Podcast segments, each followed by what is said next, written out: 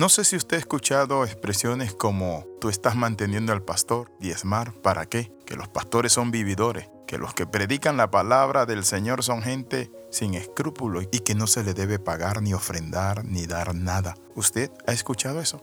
Bienvenido al devocional titulado El derecho de un siervo. La Biblia nos dice a nosotros en 1 Corintios capítulo 9, verso del 1 al 2, que el mismo apóstol San Pablo era criticado y acusado por la iglesia. Y por eso Pablo dice lo siguiente, no soy apóstol, no soy libre, no he visto a Jesús el Señor, no sois vosotros mi obra en el Señor. Si para otros no soy apóstol, para ustedes ciertamente lo soy, porque el sello de mi apostolado soy vosotros en el Señor.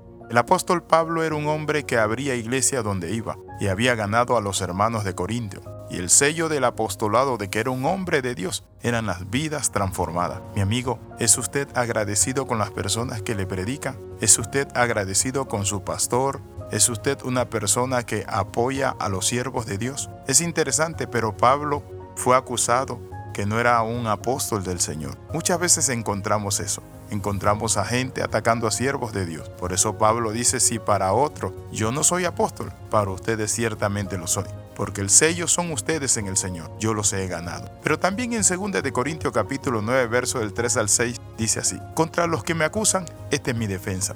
¿Acaso no tenemos derecho de comer y beber? ¿No tenemos derecho de traer con nosotros una hermana por mujer, como también los otros apóstoles y los hermanos del Señor y Cefas? ¿O solo yo y Bernabé no tenemos derecho de no trabajar? Es interesante, Pablo está presentando una defensa, es decir, una apología en griego, contra los que le acusaban, un anárquino. ¿Saben qué significa eso? Que ambos términos legales estaban siendo aplicados contra Pablo. Era una crítica férrea. Le decían que él no era apóstol, que no tenía derecho de comer, de casarse, de tener una esposa. Y por eso Pablo dice algo interesante. ¿Acaso no tenemos derecho de comer y beber en la obra. No tenemos derecho de traer con nosotros una hermana por mujer, como los apóstoles, los hermanos del Señor y Cefas. ¿Saben ustedes quién era Cefas? Pedro. No sé de dónde se saca eso de que Pedro era el primer papa y que ciertamente todos los papas deben imitar a Pedro. Si imitaran a Pedro, entenderían esto que Jesús sanó a la suegra de Pedro. Pedro tenía esposa y llevaba a su esposa donde iba. Por eso Pablo dice, o no tenemos derecho de traer con nosotros una hermana por mujer, como también los otros apóstoles y los hermanos del Señor. Es interesante esto.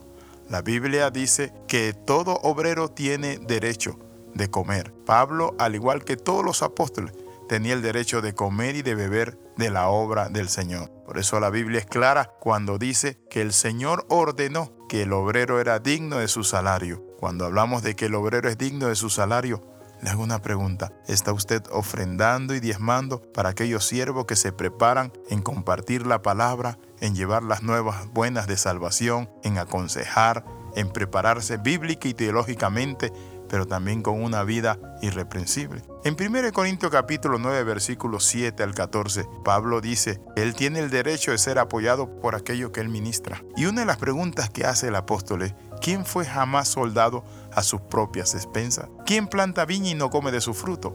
¿O quién apacienta el rebaño y no toma de la leche del rebaño? Digo esto solo como hombre. ¿No dice esto también la ley? Porque en la ley de Moisés está escrito, no pondrás bozal al buey que trilla. ¿Tiene Dios cuidado de los bueyes o lo dice enteramente por nosotros? Pues por nosotros se escribió, porque con esperanza de varar el que ara y el que trilla con esperanza de recibir del fruto. Cuando nosotros vemos la figura que Pablo usa, encontramos algo. Y encontramos que usa tres figuras. El soldado, es decir, un obrero es un soldado de Jesucristo, está en una batalla de fe, peleando contra huestes espirituales en las regiones celestes, contra principados y potestades. Pero también tenemos que ver que es alguien que cuida la viña. ¿Quién planta viña y no come de su fruto? Pero también apacienta el rebaño. ¿Quién apacienta el rebaño y no toma de la leche del rebaño? Muchas veces somos egoístas con el siervo de Dios. Acuérdese de orar por su pastor, de darle una ofrenda, invitarlo a comer. Haga partícipe de toda cosa buena a ese siervo que le instruye en la palabra de Dios. Que participe también de sus bendiciones, ese siervo, ese hijo de Dios. Por eso Jesús dijo algo. Cuando ustedes fueren a alguna ciudad, dice la palabra que todo aquel que le diera un vaso de agua, aunque no es profeta, recibirá recompensa de profeta. Cuando ustedes fueren a una ciudad, dice la palabra que el obrero es digno de que le reciban en casa y que coman todo lo que le pongan en esa casa. ¿Es usted hospitalario con los obreros? ¿Es usted respetuoso? ¿Cuida usted a su pastor? ¿Cuida usted y bendice a la gente que le predica, que le enseña, que le forma, que le visita? Necesitamos tener conciencia de que cuando le damos a ellos un vaso de agua, al Señor lo hacemos, porque son obreros de la viña del Señor. Oramos. Padre, en el nombre de Jesús te pedimos que nos des una conciencia, oh Dios Padre de la Gloria, para ser generosos, dadivosos y apoyar la obra del Señor a las personas que nos forman, que nos capacitan, que nos enseñan, que nos cuidan, que nos apacientan. En el nombre de Jesús lo pedimos y damos gracias. Amén y amén. Escriba el más 502 42 45 689.